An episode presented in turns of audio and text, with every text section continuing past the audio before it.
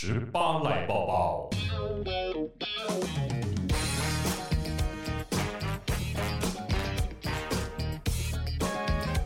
十八来抱抱这一集，我们要先跟大家道歉一下。道歉什么？我们做错什么事了？我们上次不是有一集这个在聊喜巴拉吗？嗯，喜巴拉那一集，我发现我整个讲错，哎，真的假的？因为我完全不懂这个东西。对对对，我后来自己也发现我整个讲错，就是我们那天在解释喜巴拉是什么意思嘛，嗯、然后我们说什么三颗六是报纸，十八三颗一是 B G，错啊，那是什么？其实喜巴拉我后来去详细查了一下，是有四颗跟三颗的玩法。那一般四颗就是其中两颗一样。的话呢，以那两颗当为基底，哦、另外两颗不一样的加总来看它多少。比如说我丢出来是六六二三，啊，那就是五点哦。好，比如说或是四四二三，不一样的，对，那就是五点。那如果四颗都一样，啊、哦，就叫报纸，就是喜巴拉，就是一色。哦，台语讲一色就一样的颜色这样。哦四颗都一样，不管你是四颗一或四颗六，都是报纸。那所以如果是 BG 的话，就是两颗一样，另外两颗是一跟二，等于你怎么样都最小，那样才是 BG。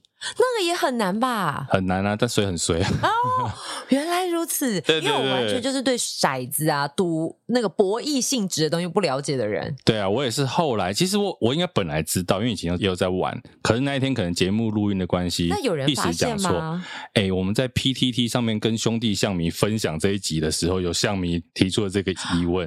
哦，对对对对，哎说哎对，真的讲错了.所以今天这边跟大家道歉一下，各位十八生十八啦，真的不是是那一集讲的这样，应该是这一集讲的这样。OK，对，可是三颗骰子的我就查不太到，好像没有 B G 耶，我我完全不知道。对，好不好？如果大家对三颗骰子的喜巴拉玩法知道的话呢，麻烦留言告诉我们。哎，但我突然想到，骰子一般什么时候会出现？在过年过节的时候玩游戏才会出现吧？一般日常好像不会看见吧？打麻将啊，除非你是 N 钱腾哎老板。香肠摊的老板才会吧？会啊，对，那个也会，会大概就是打麻将，然后把西巴拉，把 N 墙，哦，会有这个豆子的出现。OK，对，再来，不然就是做一些装置艺术吧，我想，就是很多西巴，对对对对对，或者吹牛啦。Oh, 那个摇骰盅的，OK，那个在一些比较对酒店会有哦，特殊的场合，特殊的场合，对，我个人是没有去啦。OK，不用为自己说些什么。那这个时候呢，我们就是沉默是金。对，尤其最近呢这个，对不对？男性的问题特别多，也也不要拖男性朋友下水。你怎么看这件事情呢？我们现在讲的就是这个，大家前阵都不睡觉嘛，对不对？Oh. 因为 这个故事的男女主角都喜欢在半夜发文章。这个我真的不懂哎，就是大家都是华人，住在台湾，或者是你当时住在中国，我们时区有差这么远吗？你一定要在半夜发文？哎，娱乐圈你们的作息就很怪啊！你看你昨天几点睡觉？我昨天很早睡哦，真的吗？十一点多就睡了，哦，这么早啊？因为我真的好累。好了，所以呢，其实最近就是王力宏这个新闻闹得很大啦。嗯、我们我们今天这一集播出到他们这个事情的发生，已经过了一个多礼拜。那其实网络上当然吵来吵去啊，从这个因为这算蛮劲爆的消息，因为他本来的形象很好，所以大家可能对于这件事情就会觉得一阵哗然，或者是颠覆了你本来喜欢他的样子，对啊，那我先说，老实说，我自己，当然因为有些人都会来问我们这个问题，就是说，因为你们娱乐圈嘛，你们的电视圈、演艺圈怎么样怎么样很乱啊什么的，卖看拖，那是个人的私德哦，跟哪一个圈子无关哦，任何的圈子都有所谓的好人跟坏人。对这件事情呢，我昨天也在黄好品的粉砖上面看到他在写，然后刚好我昨天早上也在跟我的一些打球的朋友分享这件事，我说真的不要说什么演艺圈很乱、娱乐圈很乱，所有这件事情，我想。你们每个圈子都很乱，只是乱的有没有人看而已，好不好？是因为这个圈子被报道有它另外的价值，所以大家才可以看到它被爆出来。不然你问你隔壁邻居，他到底有几个女朋友，或者是有几个什么小王？不要真的跑去问会被打啊！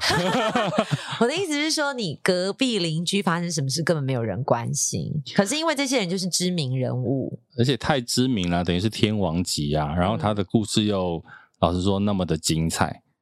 他的精彩来自于他的荒诞，还是来自于他的回应？我觉得都很荒诞，都很荒。过过往很荒诞，回应的也很荒诞。这个我可以这样讲，就是说我自己在看这个事情啊。我们先不讲他们这个私事的部分，以后来这个回应的过程啊，我真的觉得专业的公关团队很重要。这个时候你就看权力有没有下放啊。这个时候我就回想起我十几年前刚出社会的一段面试。你不会也有去吃宵夜吧？我没有去吃宵夜，但是我有在君悦的大厅喝了一杯咖啡。什么？我喝咖啡的对象是王妈妈。哇，那时候其实我刚出社会要找工作。然后之前王力宏的助理是我的一个学长，不熟，可是我们中间有共同认识的人。嗯，后来那个学长要离职的时候，就透过认识的人，然后就问说：“哎，有谁愿意试试看啊？”因为我们那时候刚当完兵嘛，就觉得说：“哎，可以去试试看。”那我就答应了这个面试，我就去了。然后那时候看到的是一个算是那时候大概四五十岁的太太，嗯，啊，一个欧巴桑这样，气质很好。啊！你就算欧巴桑，五十多岁，好不好？五十多岁，到底想要得罪多少听众？我们好不容易进榜了，你知道现在 Podcast 不是只有年轻人在听，是是是是是，是，每一个年龄层对我们来讲都很重要。想不到结果踩到的地雷是这个。哎，欧巴桑在日文里面其实就是老太太太太。好了，不重要了，反正就是五十多岁，OK。然后我就跟他聊了一下，对，那其实他就有，其实内容真的我有点忘记太久了，十几快二十年前的事情了。那他就问你说，你能不能一个人在国外啊？就如果说真的有需要，把你一个人丢在国外，你能不能生活啊？然后可能聊了很多，就是你这个人听起来品性怎么样啊，人格怎么样啊，适不适合照顾人啊的这种话。其实我当下在面试的时候，我不知道他是谁。OK，我以为只是就是他的经纪人啊之类的。Uh, uh, uh. 那后来，哎、欸，他开出来条件还不错。嗯，uh. 十几年前的一个月那时候开三万块，而且保障十四个月一年。OK，就是有年终的。对，所以其实条件还不错。后来我选那个两万三的工作，就被羞辱的那个吗？对对对对对对对，我后来选了两万三的另外一个电视制作的工作，就没有去。那我后来会知道那个人是他妈妈，是因为我介绍了我另外一个学弟去，那他真的也去当他助理了。哦，oh. 对，所以他才告诉我说，我当初面试的那个人就是王妈妈。OK，那我回头讲为什么想到这件事情，就是因为我觉得这个公关处理很明显，它不是一个专业的公关危机处理团队在处理他的事情，嗯、看起来就是都是他的家人在背后操盘。因为即便是你看他爸爸不是亲自写了一封信吗？嗯、发的发出来的那个，如果是爸爸自己，比如说贴脸书或干嘛的，我还觉得说哦，那可能爸爸脑充血。对，可是那个那一封信其实是透过唱片公司发的，嗯、大家其实可以上网去查。王力宏的艺人经纪公司的负责人就是他妈妈本人。OK，对，所以我会觉得那个很明显就是一个公关危机处理的很失败的案例。这样说的确是，不过我自己在想一件事情，就是呃，如果对于公众媒体的事情，当然我们会觉得寻求公关的协助，毕竟这是一个危机，你就是要把那个伤害降到最低。对，但回过头以处理事情的态度，就是你要诚实。没错。他比较可怕的是，因为我们一连串看下来，可能你都会觉得说，不确定谁到底在说谎。可是你说了一个什么，马上就被踢爆，说你讲的是有问题的。其实你可以对照过去几个发生过类似事件的男歌手啊、男艺人们，嗯，你真的你越快出来道歉，如果这件事情是真的话，你越快出来道歉，你的火绝对烧得越小。停损点，对你的停损点，因为你现在不道歉，我就这个女方我就一直爆，一直爆，一直爆，甚至网络上一直吵，把你其他的可能相关过去被埋没的事情全部都翻出来。嗯，那所谓公关危机处理，其实我们之前大家可以回头去听，我们在聊公关的时候，他会画出一个框框出来。这个事情发生了之后，这个框框里面发生的事情，我去道歉，我去解决。可是出了这个框框之后，我没有要回应。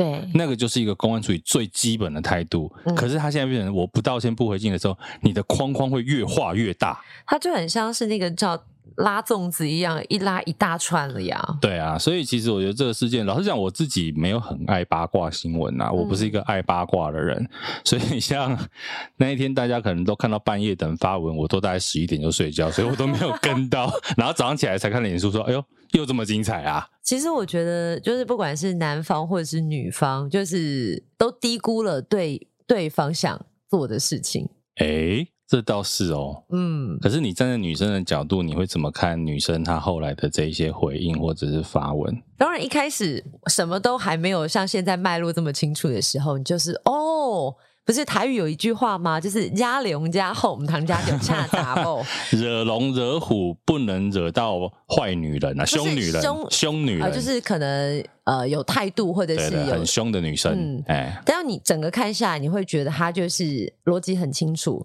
是非很清楚，是可能她累积了很久，在最后一刻，她只是想为自己讨一个公道。火山爆发，瞬间爆发的时候，你才发现说，原来你以为的乖乖小猫不是小猫，它是一个。狮子、老虎，对，那个反噬是很可怕的。是，所以真的奉劝各位男士啊，不是啦，没有。我觉得这个东西真的不，我个人是不太喜欢把它变成什么男女之间的问题啦，嗯、因为我觉得个人的问题还是蛮大的啦。那当然，很多女生会觉得说，哦，终于有一个这个受委屈的女生愿意发声了。我觉得愿意发声是好事，嗯、可是不要把它变成一个男女的普世价值等等的，我个人不爱。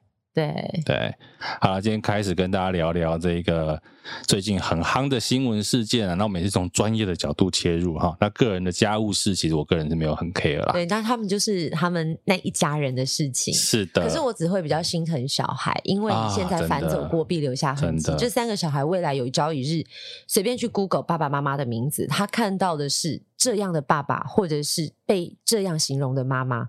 他要怎么去平衡？而且，除非他们最后就是选择都到国外去发展，或者是改名字，不知道有难度啦。因为而且你说爸爸妈妈的脸，不要说你，即便他以后没有跟爸爸在一起，妈妈现在他都认识啦。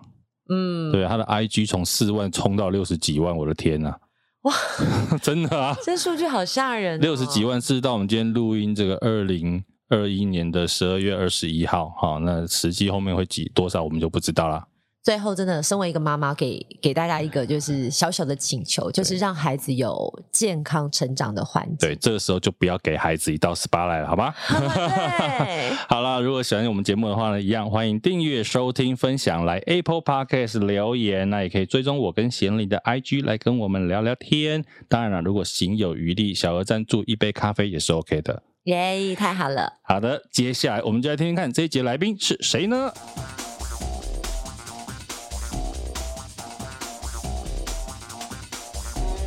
各位听众，我们今天在现场这一位呢，厉害啦！台湾首部政治职人剧第一季的时候他是导演，第二季呢当制作人的老汪汪导汪一新。Hello，各位听众，大家好，我是老汪啊。老汪真的，我们一开始先问一个，我刚刚讲的嘛，第一季的时候你是做导演，第二季是做制作人。其实我们先聊一个啊，我觉得很多听众啊，他未必知道。你从导演变制作人，你负责的工作有什么不一样？其实我要打断一下，其实第一季啊，啊，我是挂名导演。那你在干嘛？吃便当？我是制作人啊。为什么？其实第一季有很多很多兵荒马乱的情况，然后包含团队的磨合啊。对对，所以我们其实开拍之后还换了导演啊，uh huh. 那就有由执行导演几位执行导演来执行。对，那我其实负责是。制作人的工作了，那只是因为我觉得就，因为第一季以事负责嘛，嗯，就得要挂一下导演。你算是一个风师爷的角色啊，你要镇住这个戏就对了。也不是这样讲，就是说，呃，第一季当然会有很多指教和批评嘛，对，那总不好放着导演去扛嘛。哦，所以就等于，所以你们看第一集有三位导演，你要出来挡子弹就对了不是挡子弹啊，因为在制片制的系统里面哈，其实制片端有一切的主导权。对，所以我们在看很多戏，大家在怪说，哎呀，编剧怎么样乱编啊，啊，导演乱导啊。其实就我来说哈，至少以桥牌社来说，所有的有关于所谓编剧导演的问题，其实都应该是制作人的问题，几乎所有的问题。都会因为制作人的调度好与不好，OK，好呈现出来是那个样子。其实我们现在讲一下，因为今天来聊的就是这个国际桥牌社第二季即将要在公视上映。那我自己其实在这之前，我本来就有看过第一季。是，请问这个老汪一开始先帮我们讲一下好了。我们直接来说，第二季跟第一季有什么不一样？当然，第第二季故事力了哈。对，我们讲故事力。当然，在第一季的基础上，我们又做了很多调修。然后，呃，演员大概大部分演员原班人马，当然我们加入几个新角色。是，然后还有一个就是我们更收敛啊。收敛？为什么？就是故事怕到故事啊！不是不是，我讲的收敛不是尺度收敛，那是什么的收敛？故事的收敛。嗯，好，比如说我们在讲说第一季哈，或者是应该讲这种呃类历史呃，对，好的题材是，其实都会遇到一个很大的困境，或者很大的学习一个坎了、啊。哈，第一个，台湾的剧组不太习惯有一个研究组先行这个概念。填调这件事情不是大家都在做吗？填调都交给编剧做。对，你觉得编剧会怎么做？上网查，或者是他他用他仅有的关系，他去联络嘛。OK，可是你知道填调有一些题材当然比较好做。对啊，比如说你是说有一些现在我们接触到词人，警察啦，嗯哼，哼，医生护士，maybe 他可以做。政治他怎么做？因为警察就很容易接触到，相对之下，我们比较容易找到，就不要牵扯到历史啊，嗯哼，就是近代一点的，可能还可以找到人家谈。那我问你啊，情报这个怎么找？哇塞，政治怎么找？超难呢。对，然后曾经在这个宫中啊参与机要的那些人，他原来大内朝廷的时候，朝廷的时候，对，因为其实从第一季是一九九四那个时候嘛，比如说斯卡罗啊，一百五十年前更久，那那个要找谁问？那一定有很多专家协助哈，这是第一点。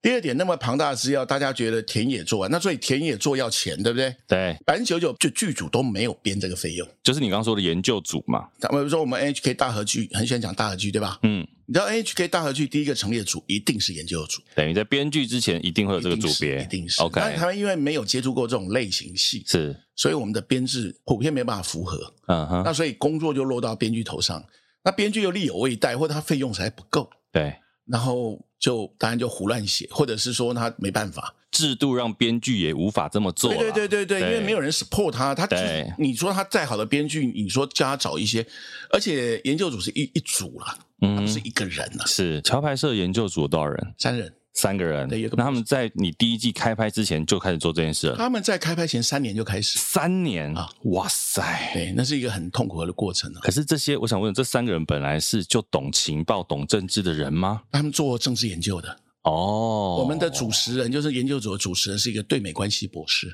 OK，所以他帮我们去很多奇怪地方捞了很多奇怪文件。难怪原来如此。而且因为我们研究组的这个所谓的这个组长啊，他是扎扎实实是。九零年代从国民党系统里面被培养起来的党工，哇哦，嗯，所以他也算是以前大内朝廷里面的一份子，对不对？对对对，他从年轻的时候就在里面，从学呃知青党部嘛，从学校的党部是开始被培养。那当然，他也参与了啊、呃，那个后来国民党的一些要闻机要。那所以他，我觉得他对于李一清那个那个体系里面做事的味道是什么，这很重要。我们是职人剧嘛，对，每一种职人都有一种味道，这个党的不会是那个味道。懂吧？理解。高层的不会是低层那个味道，是你做侍卫的，他就不会是机要的味道。这个我就想讲，我在看这个国际小白车的过程当中啊，你就会觉得说，尤其在导演的拍摄，很多比如倒茶的镜头啦，对对对对，每一些小动作、细微的动作，那个感觉都是政治中的高来高去。熊博士他就很好玩，他就跟我们讲，他就他就讲说，在宫廷里面啊，或者在那个圈圈里面，怎么从握手看得出位阶高跟低。哦哟，教一下，教一下怎么握。比如说，我们你们有很习惯看我们握手，对不对？是。有没有会很喜欢拍拍？像川普会拍手肘，哎，拍手肘啊。川普不是很喜欢这样的。是。Why？我是高位者。OK，上对下，上对下我会拍你的手肘。然后怎么握是我对你是有期待的。嗯。怎么握就是你完蛋了。力道吗？呃，握法。OK。对。然后呢？等等，那我要知道怎么样握是完蛋了啊？比如说你只握这样子。只有这个大概你的手指的前两三节勾在一起，这样就是你完蛋了。握的比较实啊，这个当然就比较没问题。懂。那还有抠手心的，抠手心的是要带回家吗？哎，抠手心又另外派些自己人。哇塞，OK。那还有，哎，这个其实跟点烟是一样的哈，一样一样一样，对不 对？那比如说在宫廷文化里面，我生气你八分，嗯，我只会骂你三分，那你就该知所进退了。懂。你不要觉得说，哎呀，人家没怎么骂我啊。那你比如说，在野党的系统里面，是我生气你三分，我骂你八分，放大。所以当执政党执政，在野党执政之后，以前这个所谓的前朝宫廷的官员常常搞不清楚那个情绪，对，代表什么意思？是，比如说某件事情被破口大骂之后，他就觉得，那我是不是该辞职了？可是，在野党起来执政的的人会觉得说，没有啊，我都是跟你妹妹啊。等于必我必须要做的事情呢、啊，所以它这个每一种文化，每一种文化，它不同的那个味道，然后人跟人的味道，嗯，对不对？像我这样讲，比方我们说立委啊，或者政务官，他的幕僚，嗯哼，啊，在宫廷文化里面是主子跟仆人的关系嘛，对。可是，在在野党早年是伙伴的关系，哦，真的、啊，很像学生社团关系，就是说啊，就是你比较会讲嘛，所以我们这一群人就推你出去代表，哎，代表。代表，就是我们一群人做报告，你是上台报告那一个，哎，对对对对对对，所以他们的关系早年关系是平等，比较平等啊，啊，比较平等。是。那当然你说两千年执政之后，那哇，那就是上对下，嗯哼哼哼哼，开始握手会抬手肘了，开始要进入那个宫廷系统。那所以我觉得这个就是人的味道，嗯，人的味道。然后比如说总统的办公室主任，总统在问他话的时候，他什么话该讲，什么什么话。闭嘴！比如说，他不会，呃，总统问你一个什么事，你就啪啪啪，我干嘛？我总统黑夜郎啊，那不会的。嗯嗯嗯。早年的宫廷训练就是，你幕僚不要有自己的意见。因为像乔白社里面，从第一季到第二季，祝世珍这个角色，是人家也说原型就是当年的这个苏志成嘛，对不对？对对对，而且你们有跟他做很多访谈，没有，纯属虚构，纯属虚构。OK OK，节目上都还是要讲纯属虚构。不过讲到纯属虚构，我相信有一些网友也在问啊。到底你的虚构跟史实中间的百分比？这就是回到我刚刚讲的。你看啊，我们有这么多资料之后，丢给编剧吗？对，no，没有，没有办法丢。是，好，这么多东西要怎么筛？你知道我们的资料库有上万笔资料，欸，OK，要什么要写进？因为我一季就十集嘛。嗯哼，好，那比如说斯卡罗一季十二集嘛，对，可是它是一个大历史，对吧？怎么塞进去？一定要删，对不对？对对对，好，怎么删？再来一个怎么具象化啊？比如说我们两个现在在这个 Pocket 里面嘛，对，房间，对，我们现在是二零二一二一，所以旁边的器材会是什么器材？啊哈，然后环境是什么环境？考究，考究，对，这要有具象化资料协助编剧去写，这是属于美术那一块的啊？不是不是不是，这叫细肉。我我讲一个总统在一个。面对一个小的国外的接机室，嗯，他不愿意下飞机。比如说我讲这个，对对对，写是这样写，是。好，请问这阶级是什么样的？哦，你要开始想象这个画面，地毯上是不是有烫了很多烟疤那种老老旧旧的阶级室？OK，椅子是不是破破烂烂？这就叫具象化资料。这个在编剧就已经在处理了。对对对，OK。那有一些具象化资料当然可以凭空想，可是很多具象化资料，尤其是呃历史或政治类题材，它它要具象啊。因为有些东西就不会在那个时候出现，或者某种房间的样子就不会。比如说第二季里面，嗯，我们在讲欧龙多埃，不是欧龙多埃，在那个周周定荣周老大在乔事，嗯嗯的那个样子，南部大哥是不是在那种环境乔事情？我们是参考了某位南部大哥在乔事情的房子。有听说，有听说某位议长嘛，对不对？去陈设，纯属虚构，我知道。那我的意思就是说，弄完之后呢，就要开始。然后我们是戏嘛，我们又不是纪录片，对吧？对。所以我们是不是要有男一？女一啊，最多男二女二，对，他们就要开始带着观众贯穿贯穿这个故事嘛。是，可是历史剧是群戏哦，对，随随便便也就来个三三五十个人物会出场。你光是这个戏里面就有三条主线在走啦，对，对不对？那那所以像我以乔白社第一季为例，我们是三男三女，对，六条线，啊哈啊，或者是两条相互交叉线，然后再跟其他交叉，对。可我只有十集。你是人一多，你是不是厚度就薄，对吗？你就展开他的生命史，他可能也没有爸爸，没有妈妈，什么女朋友，我都来。对对对对对，这是桥牌社第一季我们在尝试这种历史类的时候遇到最大的困境。嗯，等于你的支线会跑得很出去，呃，等于说角色性格不够明显，懂？拉力不够，是啊。那这也是就是说，也是呃，台湾在写这种历史或政治类的编剧，嗯嗯嗯，再好的编剧。对，其实都都比较没有办法克服，因为那个是要透过练习。尤其我觉得在第二季里面很重要一个角色就是陆思明的这个陈敬堂的角色，包括他跟其他角色，我们都看到很多，就是在这个戏里面啊，所有人都在做双面式、双面化。对，这个应该也是你们在考究的过程当中，或者在政治的这过程当中发现的一个很大的重点吧？应该是这样讲啊。其实我们还没开拍前的前几年，嗯，其实就一直在思考，为什么这个业界啊，所有的题目温习耶，嗯。但传统上，台湾影视圈比较保守嘛，哈，那不太碰政治题材，对，对，不太碰那个有关中国台湾的题材，是两岸呐、啊，两岸呐、啊，对。我们既然要碰怎么办？啊，怎么样不会温戏？第一个就是你，你不要你播出去，观众只剩下三分之一。对对，就是你你有三分之一觉得你自己人，剩下三分之二觉得妈的，你这个根本就是那么烂戏。因为有人会觉得你这个题目一出来，搞不好你本身有立场。台独剧嘛，对，台独剧。比如说你这一一出来，他就认为你台独剧。对，好。或者是说里面我要怎么形塑人跟人的关系？对，戏好看哦，就是你应该很清楚，就是那个类型剧，美国类型剧里面 Hero Tour，嗯，这个这个套路，英雄模式，英雄模式，英雄旅程。嗯、台湾谁是英雄？嗯，谁是坏蛋？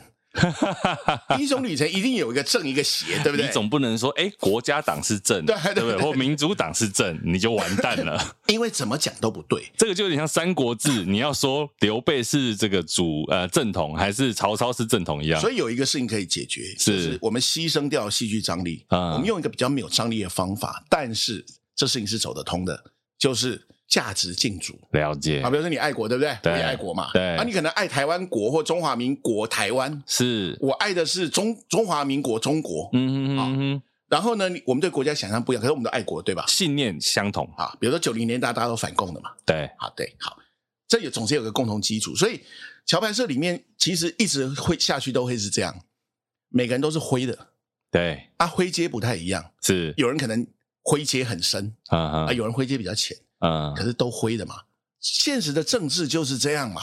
每个人都戴两套甚至三套面具，尤其越厉害的人，越知道怎么做 dirty work 来达到他心中的价值。对，这是政治现实。懂啊，这不是理想。所以剧要好看，要要灰啊。其实你看哦，你们做了这么多考究，你又讲政治要灰，对，这么多考究被你删掉的，有没有是因为不能拍而删掉的？有有有有有有，真的吗？有有被关切吗？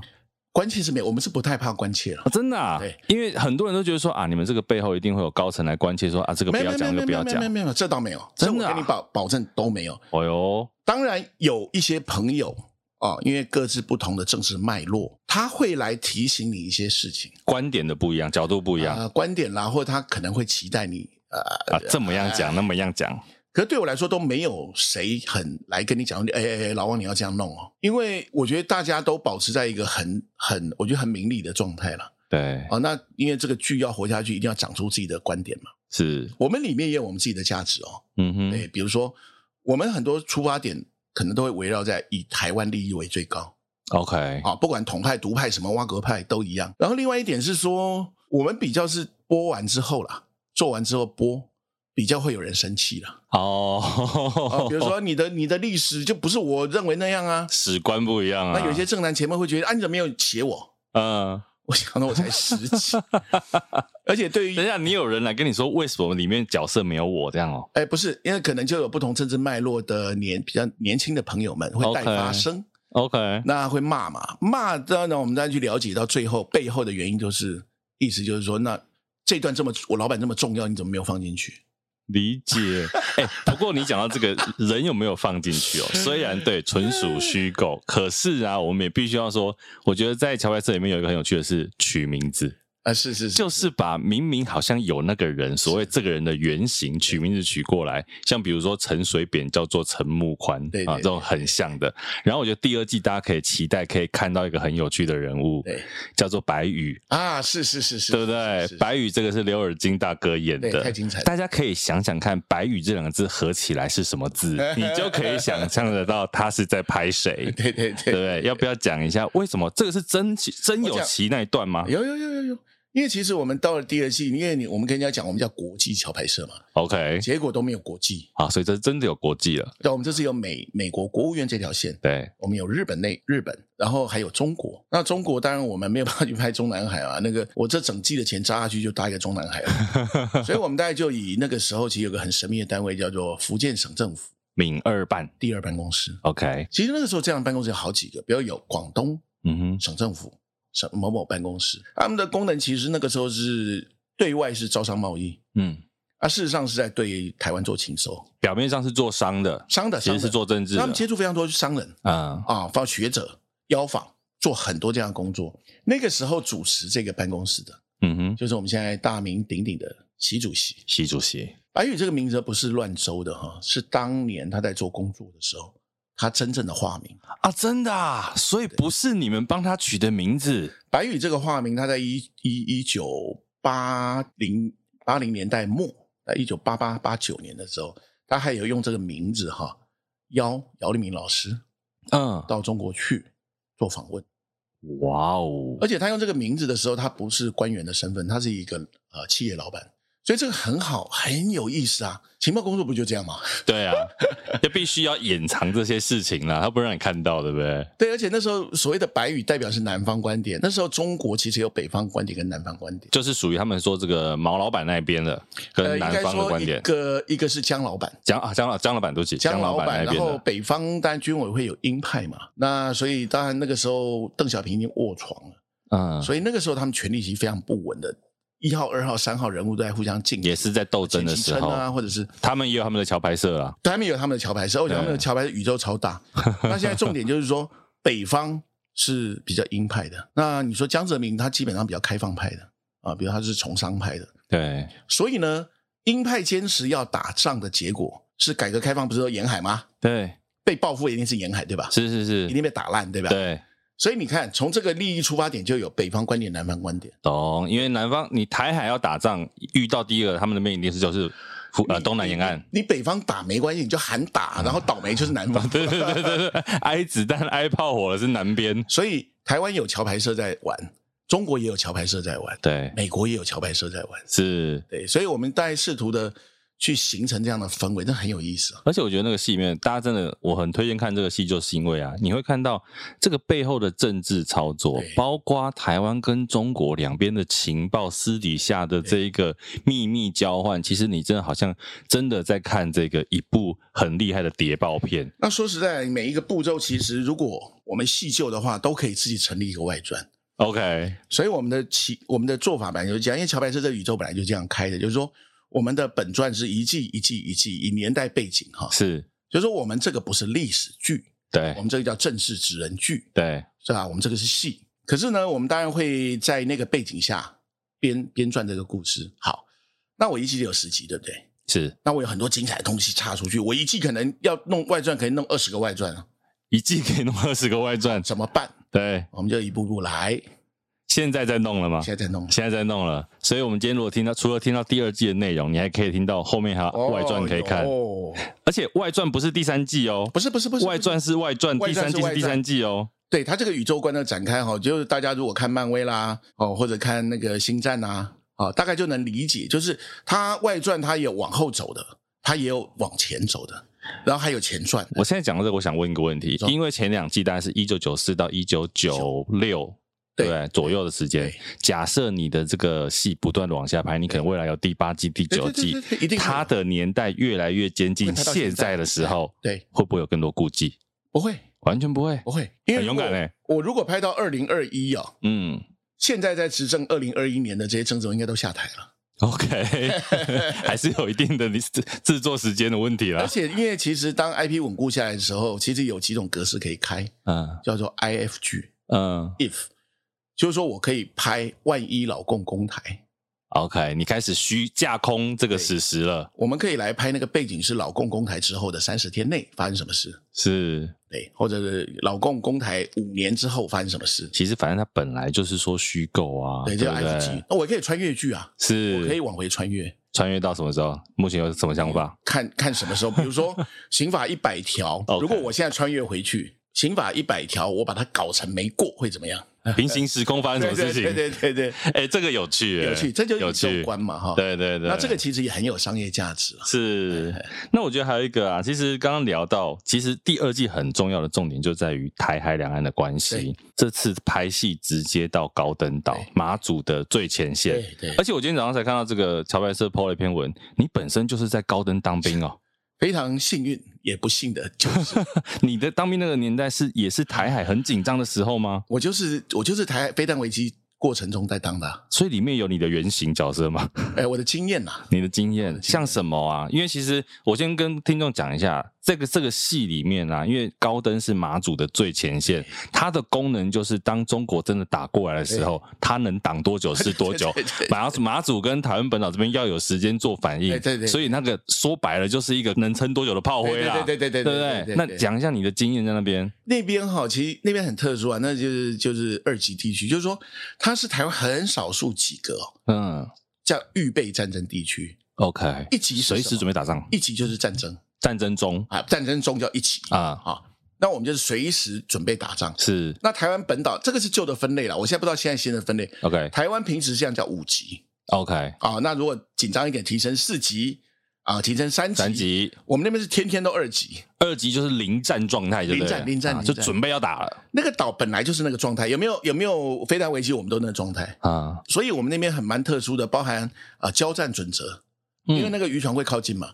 我们平常就会驱离啊，不管用炮啊、用枪啊、用什么挖哥驱离啊，水鬼本来就会上来。对，啊，那我们会有一套应对的准则。是，然后高登岛是一个没有名家啊，完全没有，没有，完全没有，就只有阿兵哥，没有 KTV，嗯，啊，没有水，没有自来水。那个岛上到底有多少兵啊？我在的时候，早年当然比较多，早年听说最多多到八百个吧。OK，啊，地上一个营，地下一个营。那到我那个时候大概就一个加强营，可是常在岛大概三百个，三百个，因为剧里面看起来都好像十几个而已。那是一个连而已。OK OK，那这也是一把辛酸泪啊！我们怎么样把几十个人演成一个连这样？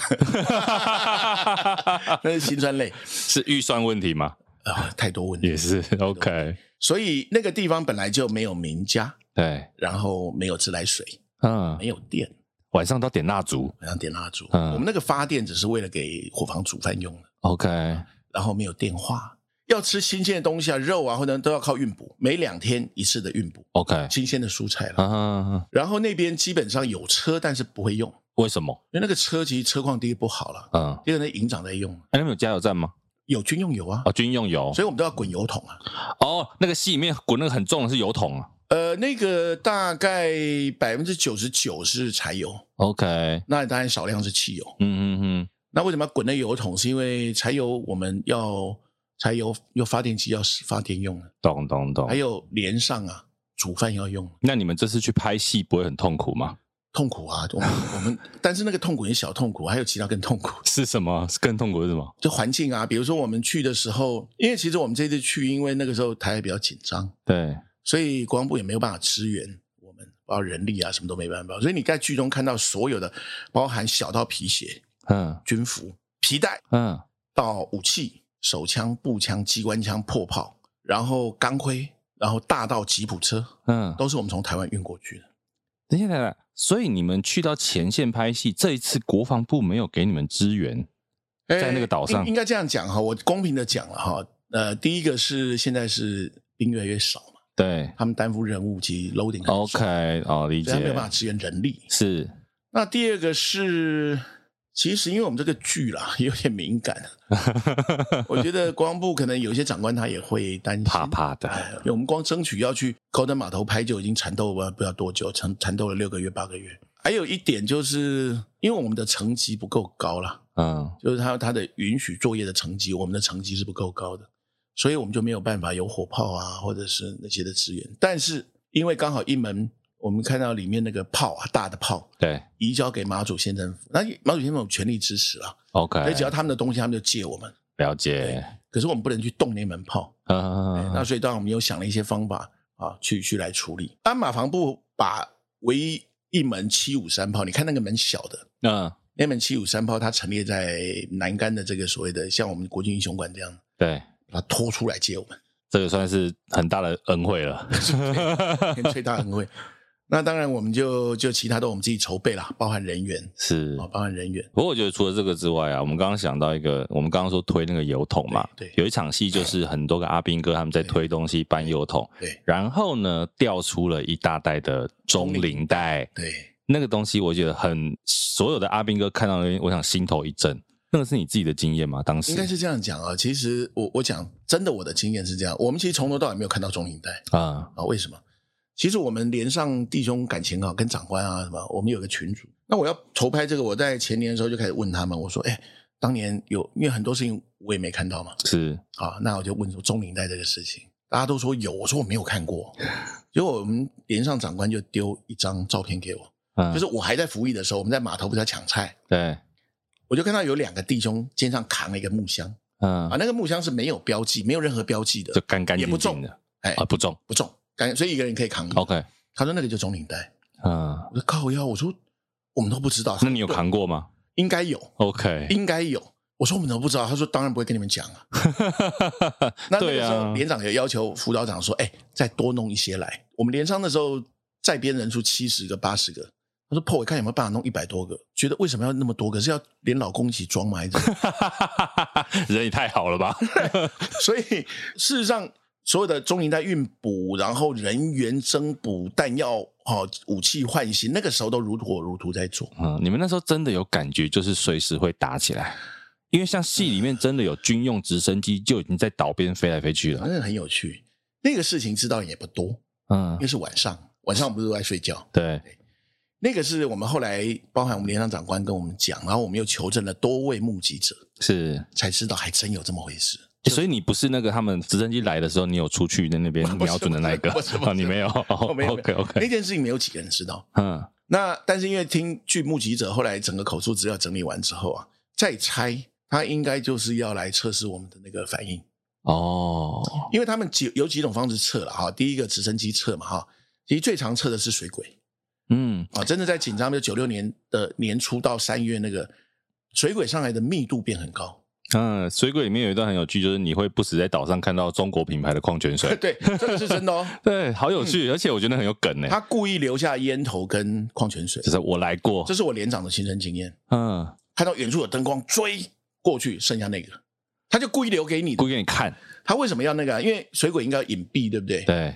那其实水鬼，因为我们的高登岛的斜外面在二十公里就有一个叫蜘蛛岛。嗯。啊，蜘蛛岛呢是老共的两栖蛙人训练基地。是。他们本来就会定期结训要过来，所以我们本来就会放一些什么罐头啊，什么东西，你就不要摸我这种什么 S 腰带这种就没有办法报销的。嗯。罐头给你摸。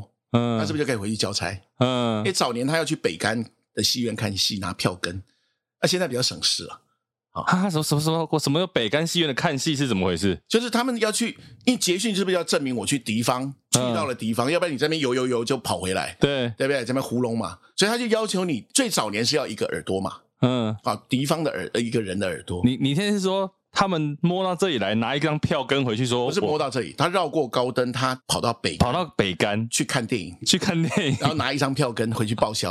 哇塞，好，就证明你来过了。还有人性，以前我以前割耳朵太痛，现在拿票根就好。割耳朵我们割回去，他割回来，我们也会割回去嘛。是，所以后来发现，哇，怎么大家都没耳朵？不如互大互相请看电影就好了。对对对，看电影，文化交流。对对。那后来，那现在当然更省事，就别跑那么远了。嗯，跑高登就好了。嗯，所以他们就会上来啊，就摸东西。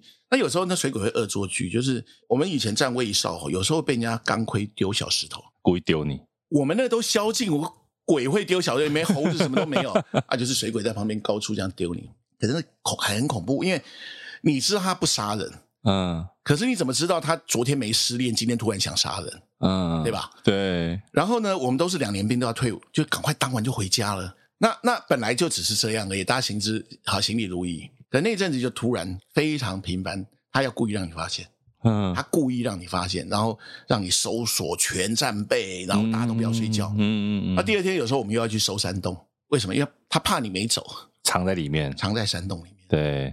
然后呢，那是不是大家就很累啊？就每天这样弄，每天这样弄，他就是要疲惫你的那个。然后那一阵子当然到处在演习嘛，对岸也演习，南竿北竿炮声隆隆，然后他们有那个渔船，他们喜欢炸鱼。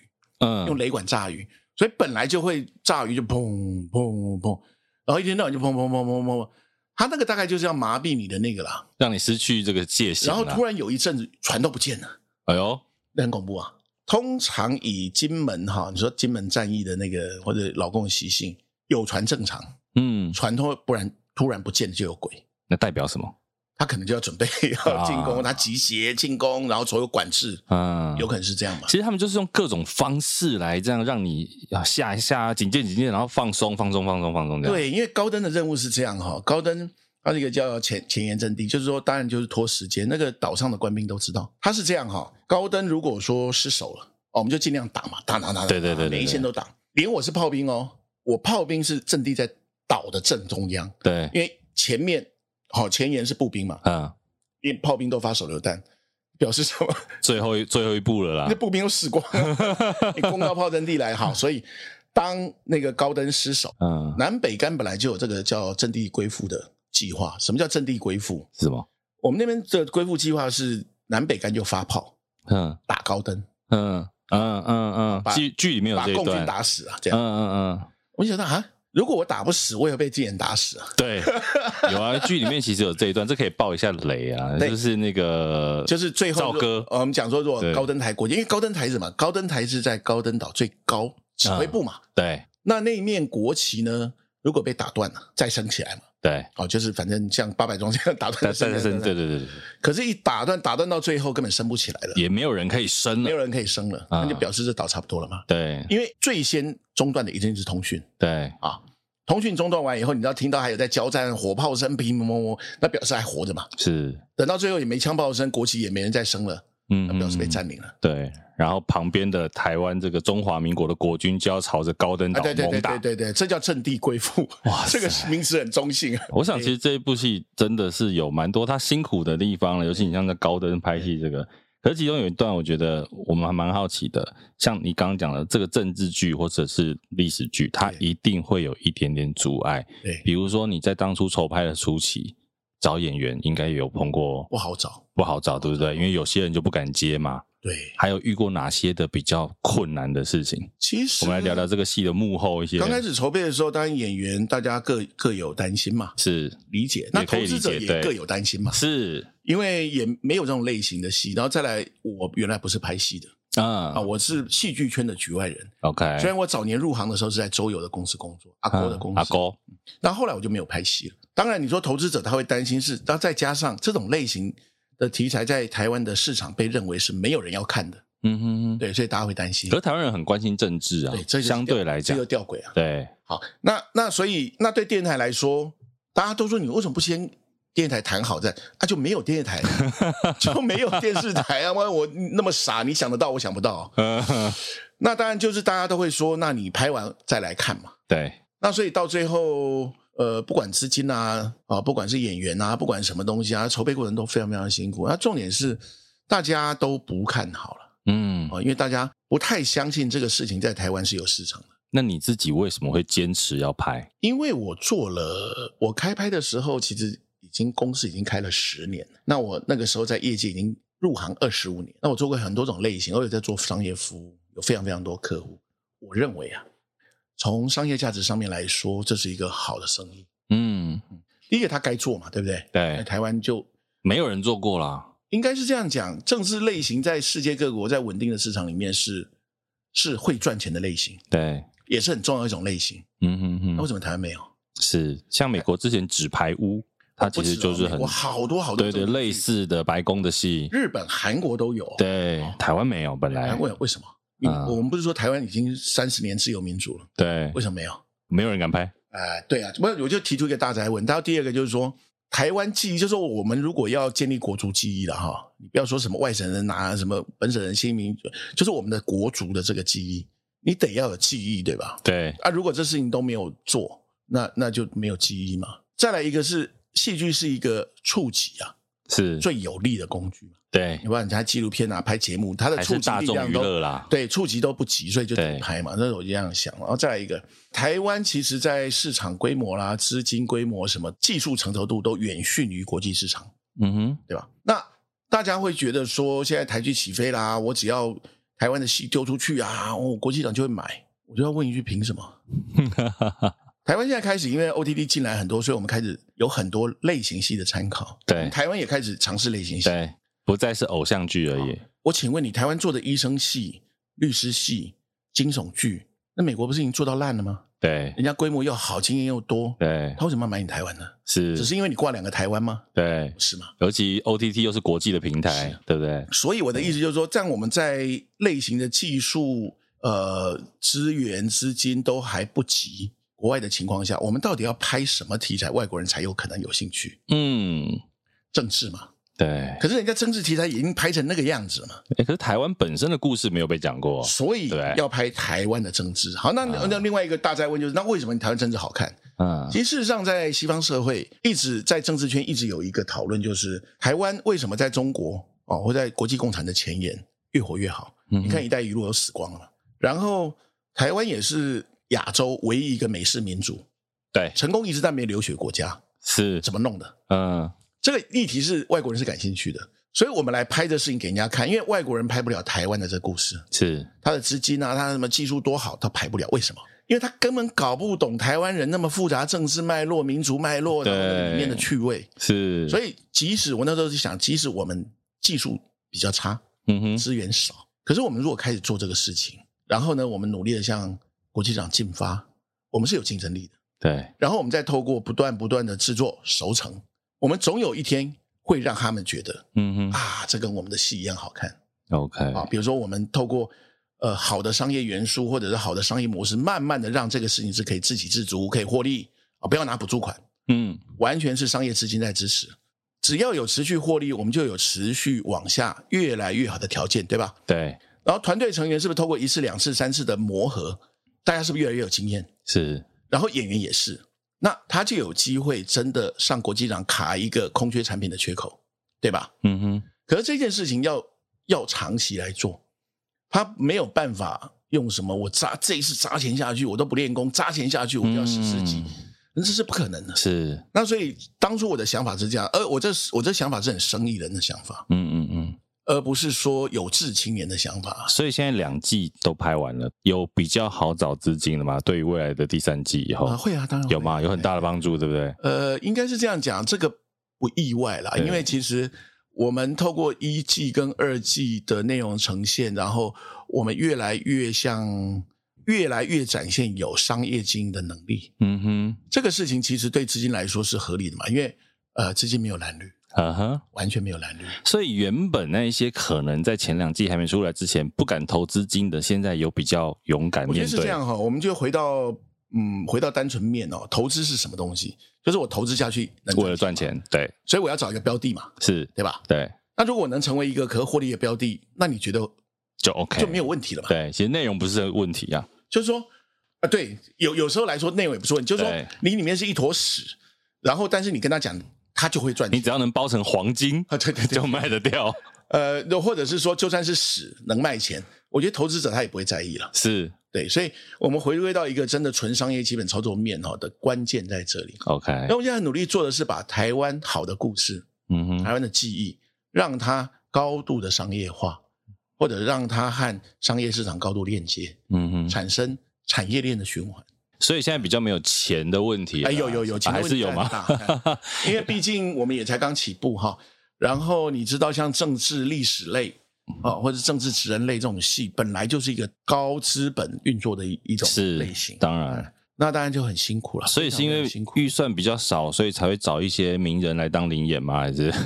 呃，也倒也不是，台湾呃不会演的哈。嗯，我们所有的有展现过的职人剧哦，都会有个很大的问题。是，就是你说，我们就讲医生不看医生戏，记者不看记者戏啊，警察不看警察戏，为什么？嗯，没有味道，拍没拍不出我平常自己在感觉的那个味道，或者是说不行啊，嗯，问的别人那恭维啊，嗯，对啊，那你给我拍一个，就是那个台词只是制服换了，可是你叫陈玉珍演警卫啊，不是我的意思，就是说，其实每一个这样职人类型，其实职人类型会。有问题的，除了主角以外，嗯，其实还在于其他群众演员。对，好，那你说美国是怎么样？因为他们高度专业化，韩国也是一样，因为它的产业健全是有前途的，所以他们的灵演都很专业。对，而且都是戏剧学校出身的。是，那他们也比较长的时间可以去训练这些灵演。嗯嗯。台湾现在目前环境就比较没有办法嘛。嗯。那个戏就已经抠到那那就要死不活的，我我们哪里在？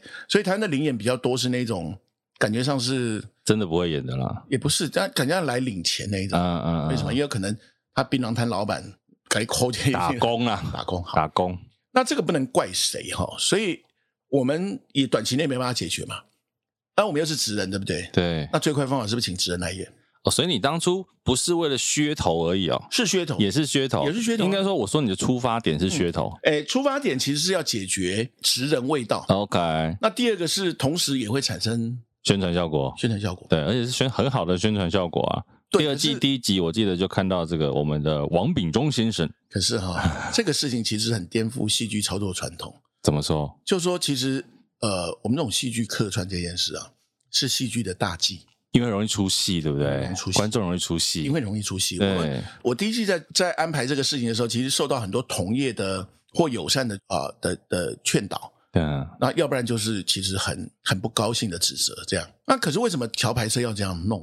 是因为桥牌社基本上在还是在从三十年前出发嘛。对，桥牌社最重要的观众是年轻人哦，就是呃比较没有历史记忆的年轻人。是好，那他情节再怎么轻松，你把它拍成偶像剧，它就不是政治剧嘛。对，好，所以你要怎么让这些年轻人能够比较顺利的进来？嗯，你是不是要安排一些他现在认识的人？对对对，对吧？对对，然后让那些人让你觉得哎有趣，看看在搞什么，然后让这些人带你回去那个嘛。对，好，再来一个，职人也职人像啊。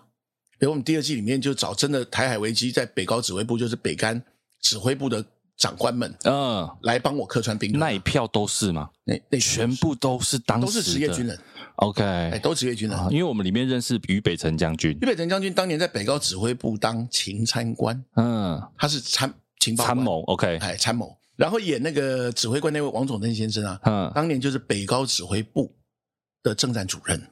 哇塞！是在台海危机期间的哦，所以他们真的是亲临现场哎。但他们就在那边，他就指挥作战啊。对啊，所以你你问他说当年到底发生什么？那问他们啊。嗯，那包含台词都不用写，就叫他自己讲就好。对啊，你包包含看两旁帮我们做参演的那些那些，不管是营长啦，或者是参参谋啊、参议、参参参，那全部是职业军人。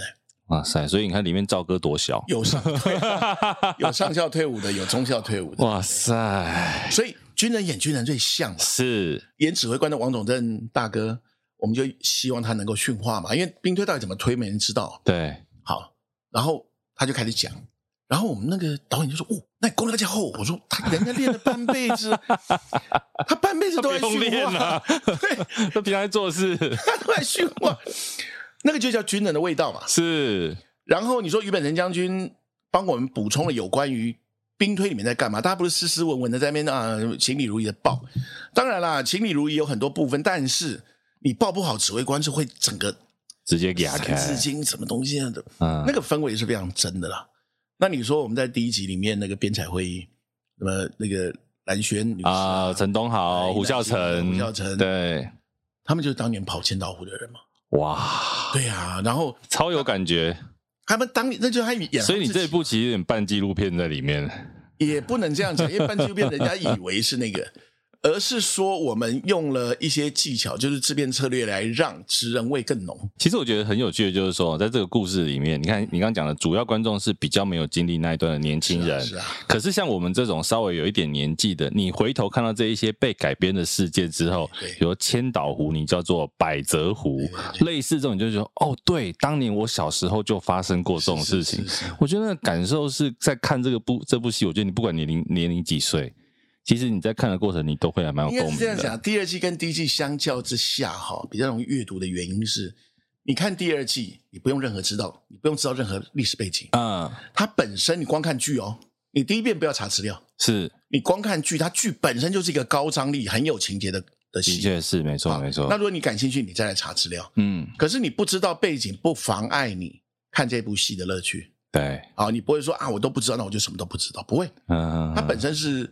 戏剧上的呈现是非常饱足的，真的真的，因为我们刚刚讲这一部戏第二季它有三条线，其实你就有三个党之间的角力，然后再加上地方派系、地方宗族，是是，是，还有一个角色，我们刚刚前面讲的这个陆思明这个角色怎么在中间迂回，然后再加上媒体这一条线，其实它整个剧情是非常饱满的，饱满，对不对？饱满，然后我觉得也聚焦啊，聚焦。角色的成熟度很高了，是。